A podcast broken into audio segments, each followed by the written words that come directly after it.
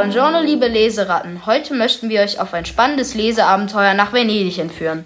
Wir stellen euch den Jugendroman Herr der Diebe von Cornelia Funke aus dem Klett Verlag vor. Wir, das ist die Podcast AG am Landgraf Ludwigs Gymnasium in Gießen mit Tammy, Julius, Fritz, Janina, Henriette, Vincent, Sophie, Yara.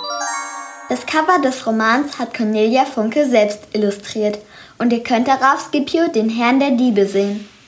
Er steht auf einer bekannten Brücke mit einem Löwenkopf in Venedig, wo das Buch spielt.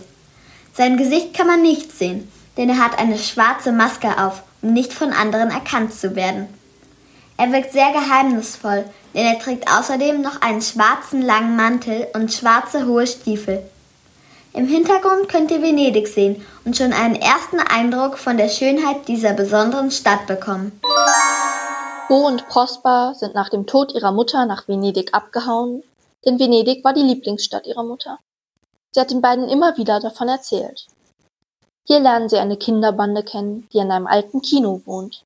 Ihr Anführer ist Scipio, der sich und seine Bande durch kleinere Diebstähle über Wasser hält. Bo's und Prospers Tante und Onkel machen sich in der Zwischenzeit auf die Suche nach den beiden Jungs und wenden sich dafür an Viktor Getz, einen Privatdetektiv in Venedig. Bevor wir euch aber mehr erzählen, möchten wir euch gerne den Anfang des Romans vorlesen, damit ihr direkt in die tolle Geschichte eintauchen könnt. Und so geht es los.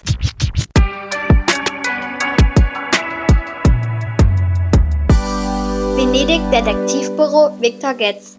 Die Tür ging auf. Ein Mann und eine Frau betraten Viktors Büro, das gleichzeitig sein Wohnzimmer war. Voller Misstrauen sahen sie sich um. Ihre Augen wanderten zu den vielen Bärten, Mützen und Hüten, zu dem riesigen Stadtplan an der Wand und zu der Figur auf dem Schreibtisch. Ein Löwe mit Flügeln. Sprechen Sie Englisch? fragte die Frau. Selbstverständlich, antwortete Viktor. Englisch ist meine Muttersprache. Die beiden nahmen Platz, aber die Frau schaute nur auf den falschen Bart. Viktor nahm ihn ab. Was kann ich für Sie tun? Irgendetwas verloren, gestohlen? fragte er dann. Die Frau griff in ihre Handtasche. Sie hatte dunkelblondes Haar, eine spitze Nase und sie schien nicht oft zu lächeln. Der Mann war riesig, mindestens zwei Kopfe größer als Viktor. Uns ist etwas verloren gegangen, sagte die Frau und schob zwei Fotos über den Schreibtisch. Zwei Jungen schauten Viktors an, der eine blond und klein mit einem breiten Lächeln, der andere älter, ernst mit dunklem Haar. Der größere hatte den Arm um die Schultern des Kleinen gelegt, als wollte er ihn beschützen, vor allem Bösen in der Welt. Viktor wunderte sich. Kinder? Sie sind die Ersten, die zu mir kommen, weil sie ihre Kinder verloren haben, Herr und Frau. Hartlieb, antwortete die Frau. Esther und Max Hartlieb. Und es sind nicht unsere Kinder, stellte ihr Mann fest. Seine Frau erklärte, Prosper und Bonifatius sind die Söhne meiner Schwester. Vor drei Monaten ist sie gestorben. Sie hat die Jungen alleine erzogen. Prosper ist gerade zwölf geworden. Bo ist fünf. Ungewöhnliche Namen. Bedeutet Prosper nicht der Glückliche? fragte Viktor. Esther Hartlieb meinte nur, nun, ich finde die Namen seltsam. Meine Schwester mochte alles Seltsame. Nach ihrem Tod haben mein Mann und ich das Sorgerecht für Bo beantragt. Wir haben keine Kinder. Seinen größeren Bruder konnten wir unmöglich auch noch nehmen. Prosper hat sich furchtbar aufgeregt und gesagt, dass wir ihm seinen Bruder stehlen. Dabei hätte er doch Bo einmal im Monat besuchen können. Sie wurde sehr blass. Vor etwas mehr als acht Wochen sind sie aus dem Haus ihres Großvaters in Hamburg weggelaufen, erzählte Max Hartlieb. Alles weist darauf hin, dass Prosper Bo hierher gebracht hat. Viktor fragte, waren Sie schon bei der Polizei? Natürlich, aber ohne Erfolg. Frau Hartlieb war wütend. Und ich muss dringend zurückfliegen, sagte ihr Mann. Herr Getz, wir möchten Sie bitten, die Jungen zu suchen. Wieso sind Sie sich sicher, dass die Jungen in Venedig sind? Esther Hartlieb bekam schmale Lippen. Ihre Mutter hat den Jungs ständig von dieser Stadt erzählt, dass es hier Löwen mit Flügeln gibt, eine Kirche aus Gold und dass auf den Dächern Engel und Drachen stehen. Venedig, Venedig, Venedig.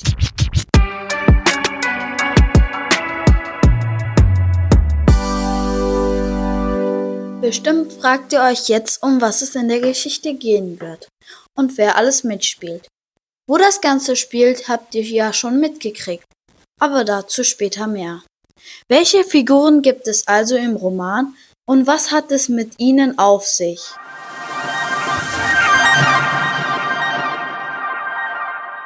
Prosper ist der große Bruder von Bo. Er ist vor kurzem zwölf Jahre alt geworden. Die Eltern der beiden sind vor kurzem gestorben und jetzt wollen Tante Esther und Onkel Max Bo adoptieren. Aber nur Bo. Prosper soll auf ein Internat.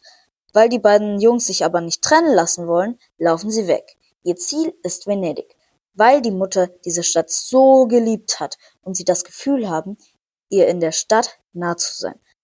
Bo ist Prospers kleiner Bruder. Er hat blonde Locken und sieht ziemlich niedlich aus. Deshalb möchte Esther ihn auch gerne adoptieren. Er ist unfassbar neugierig und will immer überall dabei sein. Und genau das will die beiden Jungs im Laufe der Geschichte auch immer mal wieder in Schwierigkeiten bringen. Esther Hartlieb ist die Schwester von Bo's und Prospers Mutter. Sie ist eine egoistische, hartsätzige Frau, die nur auf Äußerlichkeiten Wert legt. Bo will sie nur adoptieren, weil er so süß aussieht. Dass sie durch ihren egoistischen Wunsch die beiden Jungs trennt und Prosper in Internat gehen soll, ist ihr deshalb auch völlig egal. Max Hartlieb ist der Mann von Esther. Er ist ein großer Mann, hat aber bei seiner Frau nichts zu sagen. Er folgt seiner Frau nach Venedig, um dort nach den beiden Jungs zu suchen. Da Esther und Max sehr reich sind, beauftragen sie Viktor Getz mit der Suche. Sie selbst wohnen so lange in einem der Nobelhotels in Venedig. Viktor Getz ist Privatdetektiv in Venedig. Er soll Prosper und Bo suchen. Viktor lebt mit seinen zwei Schildkröten zusammen. Er ist ein freundlicher Mensch und wenn er ein Versprechen gibt, dann hält er es auch. Im Laufe der Geschichte wird er tatsächlich auf Prosper und Bo stoßen und herausbekommen, dass sie sich mit einer Gruppe von Kindern in dem ehemaligen Kino Stella verstecken. Diese Kinder sind Wespe, Mosca, Riccio und Scipio. Wespe ist die vernünftigste von allen. Sie kümmert sich liebevoll um Bo und passt auch schon mal auf ihn auf, wenn die anderen unterwegs sind. Mosca und Riccio sind zwei ganz normale Jungs. Scipio ist auch nicht viel älter als die anderen. Er ist der Anführer der Bande, der Herr der Diebe und versorgt die anderen mit Lebensmitteln und allem, was sie noch so brauchen, indem er stiehlt. Er taucht in dem alten Kino, wo die anderen wohnen, seltsamerweise nur nachts auf. Tagsüber verschwindet er immer und die anderen wissen nicht, wohin. Ihn umgibt ein Geheimnis, das die Kinder im Laufe der Geschichte aufdecken werden. Aber mehr verrate ich hier nicht. Ernesto Barbarossa ist ein Antiquitätenhändler in Venedig. Er macht Geschäfte mit den Kindern. Sie bringen ihm die Dinge, die Scipio gestohlen hat, und er gibt ihnen dafür Geld. Allerdings ist es, ist er ein echt mieser Charakter. Er ist geldgierig, nicht ehrlich und haut die Kinder immer wieder übers Ohr. Es bringt die Kinder mit dem Conte zusammen, der einen Auftrag für sie hat. Der Conte ist sehr alt und scheinbar sehr reich. Er möchte unbedingt etwas haben, das die Kinder für ihn stehlen sollen.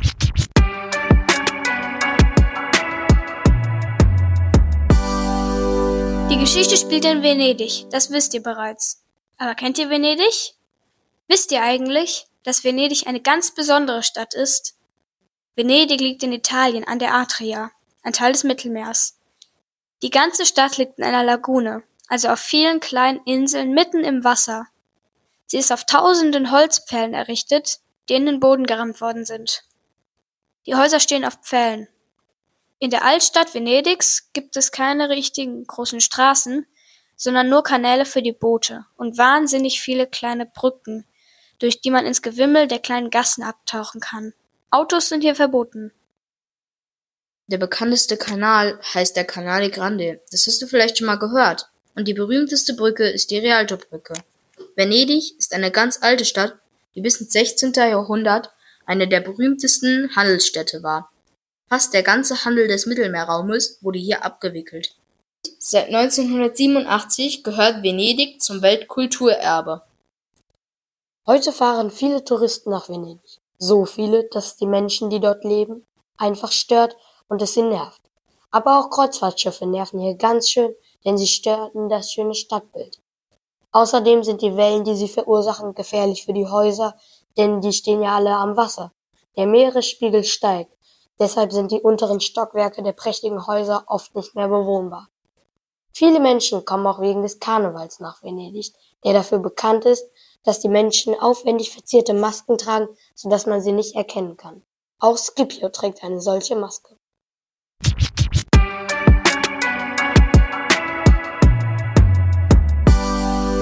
Victor saß an einem der vielen Tische auf dem Markusplatz und trank seine dritte Tasse Espresso. Seit mehr als einer Stunde saß er da und schaute die Gesichter der Leute an. Diesmal trug Victor keinen Bart, aber eine dicke Brille. Er fand, dass er mit Mütze und Kamera wie ein echter Tourist aussah. Und er konnte ohne Probleme Fotos machen. Plötzlich entdeckte er sechs Kinder auf der anderen Seite des Platzes. Sie fielen Victor auf, weil sie es eilig hatten und der Junge, dem die anderen folgten, eine dunkle Maske trug. Sie gingen in Richtung Basilika. Ein Mädchen war auch dabei und ein kleiner Junge, aber er war nicht blond. Der mit dem stacheligen Hahn kam ihm bekannt vor. Victor suchte einen Tisch in der Nähe der Basilika. Ja, der Junge mit den Igelhaaren. War Prosper, war mit Prosper zusammen gewesen, dachte Victor. War der Junge, der seinen Arm um den Kleinen gelegt hatte, Prosper? Victor schaute sich die beiden durch den Fotoapparat an. Ja, er ist es. Er hat die Haare geschnitten. Und der Kleine? Seine Haare sind so unnatürlich schwarz. Klar. Victor machte viele Fotos von den Brüdern. Einmal am Tag kommt jeder in Venedig auf den Markusplatz. Man muss nur Geduld haben und Glück und gute Augen.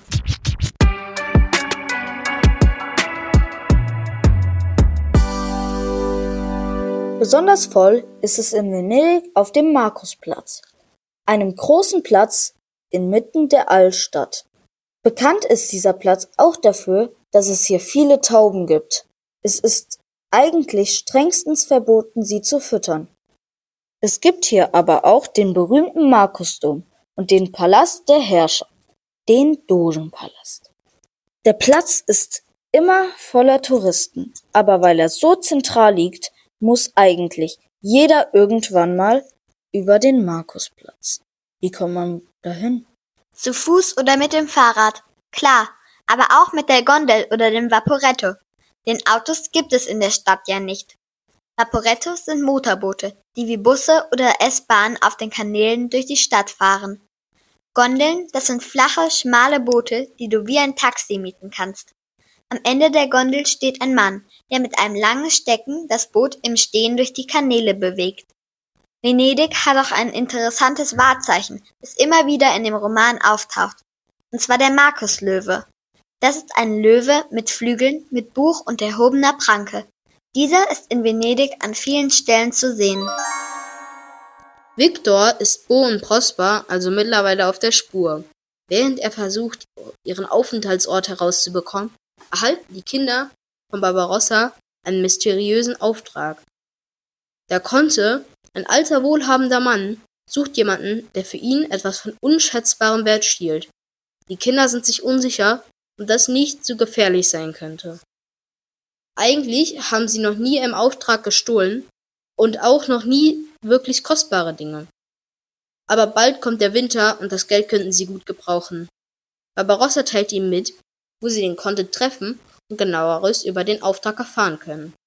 Beistuhl der Basilika. Ein echt merkwürdiger Ort. Wird das alles gut gehen?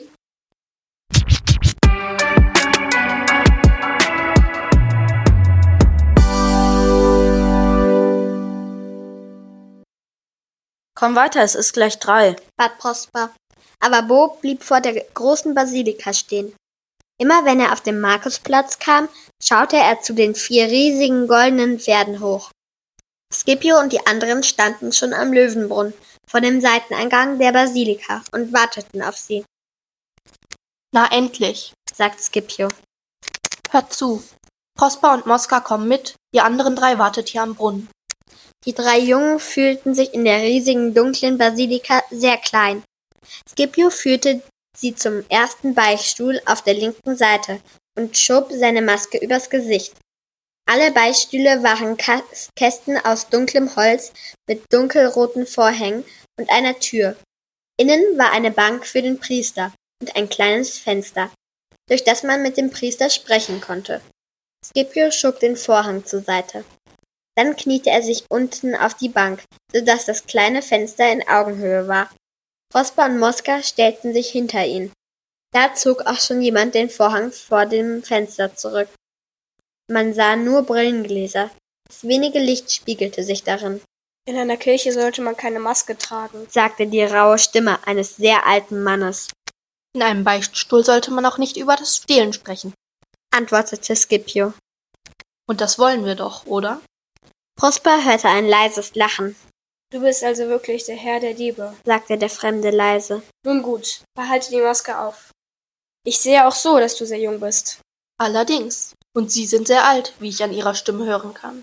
Ist das Alter bei unserem Geschäft wichtig? Überhaupt nicht. antwortete der alte Mann leise. Der Konter räusperte sich. Du weißt, ich brauche jemanden, der mir etwas besorgt, was ich schon jahrelang suche. Leider besitzt jetzt eine Fremde diesen Gegenstand. Der Alte kam nah ans Fenster. Du bist sicherlich schon in eins der vornehmen Häuser Venedigs eingebrochen. Und man hat dich nicht dabei erwischt? Genau, ich bin noch nie erwischt worden. sagte Scipio stolz. Gut, dann sind wir im Geschäft. Das Haus, das du für mich besuchen sollst, gehört einer Signora Ida Spavento. Es ist kein besonderes Haus, hat aber einen kleinen Garten. Ich lasse hier einen Briefumschlag liegen, in dem du alle Informationen findest. Den Grundriss des Hauses, ein paar Erklärungen zu dem Gegenstand, den du mir bringen sollst, sowie ein Foto von ihm. Sehr gut. Scipio nickte. Dann sollten wir jetzt über die Bezahlung sprechen. Der Konter lachte. Ein echter Geschäftsmann. Euer Lohn beträgt fünf Millionen Lire. Ich zahle, sobald ihr mir die Beute gebt. Nach einer Weile sagte Scipio, Fünf Millionen. Das ist fair. Du wirst sehen, dass das, was du stehlen sollst, nur für mich wertvoll ist. Also, sind wir jetzt einig? Scipio holte tief Luft, Ja, antwortete er. wir sind uns einig.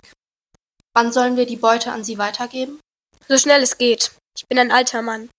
Ich habe nur noch den Wunsch, das in den Händen zu halten, was du für mich stehlen sollst. Was ist das, nachdem er sich so sehr sehnt? dachte Prosper. Wie soll ich mich nach meinem Erfolg melden? fragte Scipio. Du wirst alles, was du brauchst, in diesem Beichtstuhl finden. Wenn ich gleich gehe, zählt ihr bitte bis 50, bevor ihr holt, was hier für euch liegt. Auch ich behalte gern mein Geheimnis. Gebt mir Nachricht von eurem Erfolg und ihr findet am nächsten Tag bei Barbarossa meine Antwort, in der ich euch mitteile, wann wir die Beute gegen den Lohn tauschen. Den Ort sage ich dir schon jetzt. Barbarossa öffnet nämlich gerne fremde Briefe. Merk es dir. Wir treffen uns an der Saca della Misericordia. Wo genau in der Bucht, wirst du noch erfahren. Viel Glück, Herr der Diebe. Der Konter zog den Vorhang zu. Eine Touristengruppe kam vorbei, 49, 50. sagte Moska, als die Gruppe weg war. Vorsichtig gingen sie aus dem Beichtstuhl heraus. Prosper öffnete die Tür. Er fand den Briefumschlag und einen Korb mit Deckel. Als er ihn hochhob, bewegte sich etwas darin. Fast hätte er ihn vor Schreck fallen gelassen. Scipio öffnete den Deckel ein bisschen und machte den Korb schnell wieder zu. Es ist eine Taube.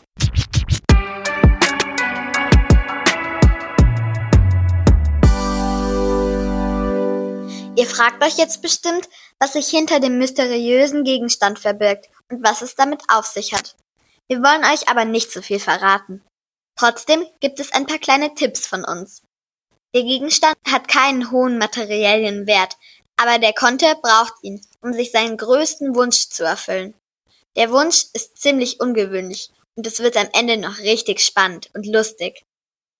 Wir haben uns beim Lesen gefragt, was das Besondere an diesem Gegenstand ist, was der Konte damit vorhat und wie der Konte wohl in Wirklichkeit ist. Und wie die Geschichte schließlich ausgehen könnte. Wenn der Gegenstand zum Einsatz kommt, wird es tatsächlich richtig spannend.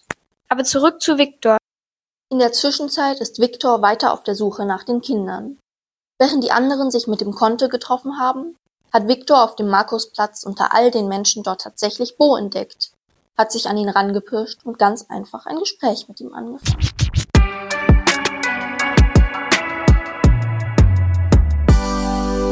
Was wollen die in der Basilika? dachte Viktor. Er schaute zum Löwenbrunnen hinü hinüber, Jetzt hole ich mir erstmal ein paar Informationen. murmelte er, zog die Mütze ins Gesicht und ging auf den Platz, so dass Bo ihn vom Löwenbrunnen aus sehen konnte. Dann kaufte Viktor eine Tüte Taubenfutter, griff hinein und stellte sich so hin, dass die Arme weit vom Körper weg waren. Put, put, put, put, put. machte er. Es kamen viele Tauben. Sie schlugen mit den Flügeln, setzten sich auf Viktors Schultern, seine Arme und sogar auf seinen Kopf, wo sie an der Mütze pickten. Victor schaute zu den Kindern. Der Igelkopf saß schlecht gelaunt herum. Das Mädchen las ein Buch und Bo langweilte sich. Endlich sah Bo Victor mit den Tauben und ging langsam auf ihn zu und stellte sich vor ihn hin. Als die Tauben auf Victors Kopf an den Gläsern seiner Brille blickte, lachte Bo. Buongiorno. sagte Victor. Er bewegte sich. Das Tier flog weg. Bo fragte, Tun die keinen weh? Ach, so schlimm ist das nicht. Ich mag es, wenn sie um mich herumfliegen. flog er. Ich stelle mir dann vor, dass ich selbst eine bin. Zu den goldenen Pferden werde ich dann da oben fliegen. Ja, die sind toll. Nicht? Victor gab Bo Futter in die Hand. Vorsichtig streckte Bo den Arm aus und erschrak, als eine Taube sich darauf setzte. Aber als sie anfing zu, zu, nach dem Futter zu picken, lachte er. Wie heißt du? fragt Victor. Ich heiße Bo. Und du? Victor. Sofort ärgerte er sich, dass er seinen echten Namen gesagt hatte. Schnell fragte er, Wo sind deine Eltern? Mein Bruder und meine Freunde sind hier. antwortete Bo. Victor sah, dass das Mädchen am Brunnen nach Bo suchte und unterbrach den Jungen. Sind das da deine Freunde? Am Brunnen, die da sitzen. Das Mädchen sucht dich. Winke mal. Sie macht sich sonst Sorgen. Das ist Wespe. Bo winkte ihr zu. Beruhigt setzte Webs Wespe sich wieder, aber jetzt beobachtete sie Bo. Victor fütterte wieder die Tauben. So war er nicht verdächtig, Ich wohne in einem Hotel am Canal Grande. sagte er, Und du? In einem Kino. antwortete Bo. In einem Kino?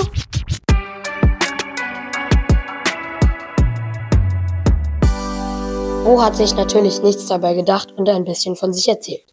Deshalb weiß Victor nun, dass die Kinder in einem stillgelegten Kino wohnen. Für einen Detektiv ist es nun natürlich nicht mehr schwer, herauszubekommen, um welches Kino es sich handelt und wo es liegt. Und so erscheint Victor bald, bald vor dem Stella. Die Kinder sind allerdings nicht ganz unvorbereitet. Zum Glück wusste Victor, wo die Calle de Parasido lag. Endlich sah er die großen Leuchtbuchstaben. Stella. Durch die Scheibe der Eingangstür konnte Victor nichts sehen. Die sind sowieso schon weg. Der Anführer hat sie sicher gewarnt. Warum ist er überhaupt mit diesen kleinen Ausreißern zusammen? überlegte er. Victor stellte den Schildkrötenkarton neben die Tür. Das Türschloss ließ sich schwer öffnen. Innen lag eine Menge Zeug von, vor der Tür. Victor warf sich mit aller Kraft dagegen. Drinnen suchte er mit seiner Taschenlampe einen Weg. Er ging ein paar Schritte in den dunklen Saal hinein und ließ das Licht der Taschenlampe umherwandern. Ein richtiges Kino. Plötzlich kam etwas auf ihn zu. Er schrie und sah eine Taube. Er atmete tief ein und ging weiter. Es war ein seltsames Versteck für ein paar heimatlose Kinder.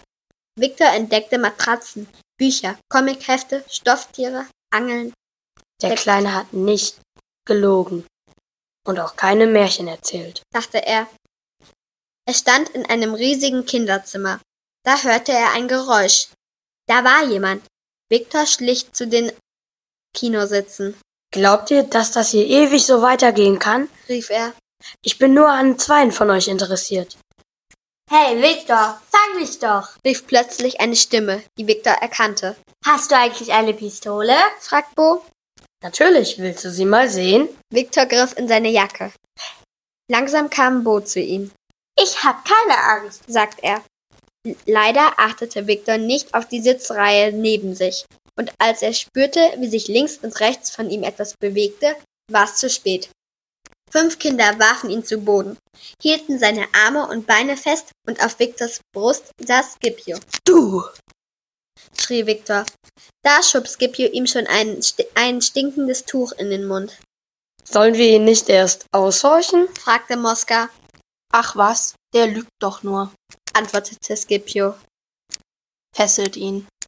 Die anderen fesselten Victor, bis er aussah wie eine Raupe. Prosper durchsuchte Victors Taschen, Ein Handy. sagte er. Und tatsächlich. Vorsichtig hielt er Victors Pistole hoch. Gib her, ich versteck sie. Wespe nahm die Pistole. Scipio scharrte auf seinen Gefangenen herunter. Tja, Herr Detektiv, man sollte den Herrn der Diebe nicht provozieren, sagte er dann. Befa dann befahl er den anderen, bringt ihn ins Männerklo.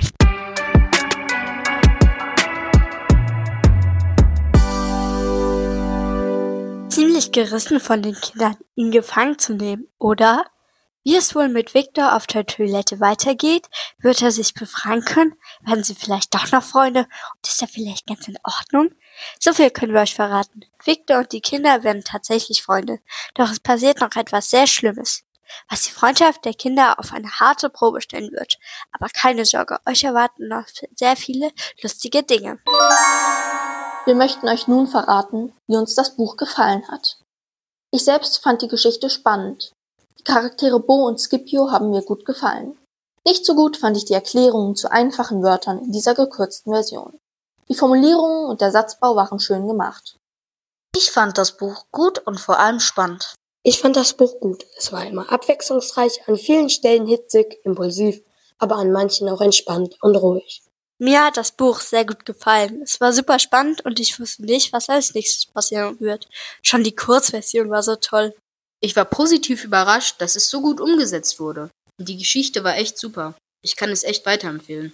Ja, ich fand das Buch auch super. Vor allem, als das Geheimnis von Scipio rauskommt. Auch das Ende ist sehr spannend. Lest das Buch. Es lohnt sich. Leider müssen wir uns jetzt von euch verabschieden. Wir bedanken uns bei euch fürs Zuhören und hoffen, dass es euch gefallen hat und ihr beim nächsten Mal Bücheralarm wieder dabei seid. Wenn ihr möchtet, könnt ihr uns bei Spotify weiterempfehlen. Das würde uns sehr freuen. Es grüßt euch euer Podcast-Team vom LLG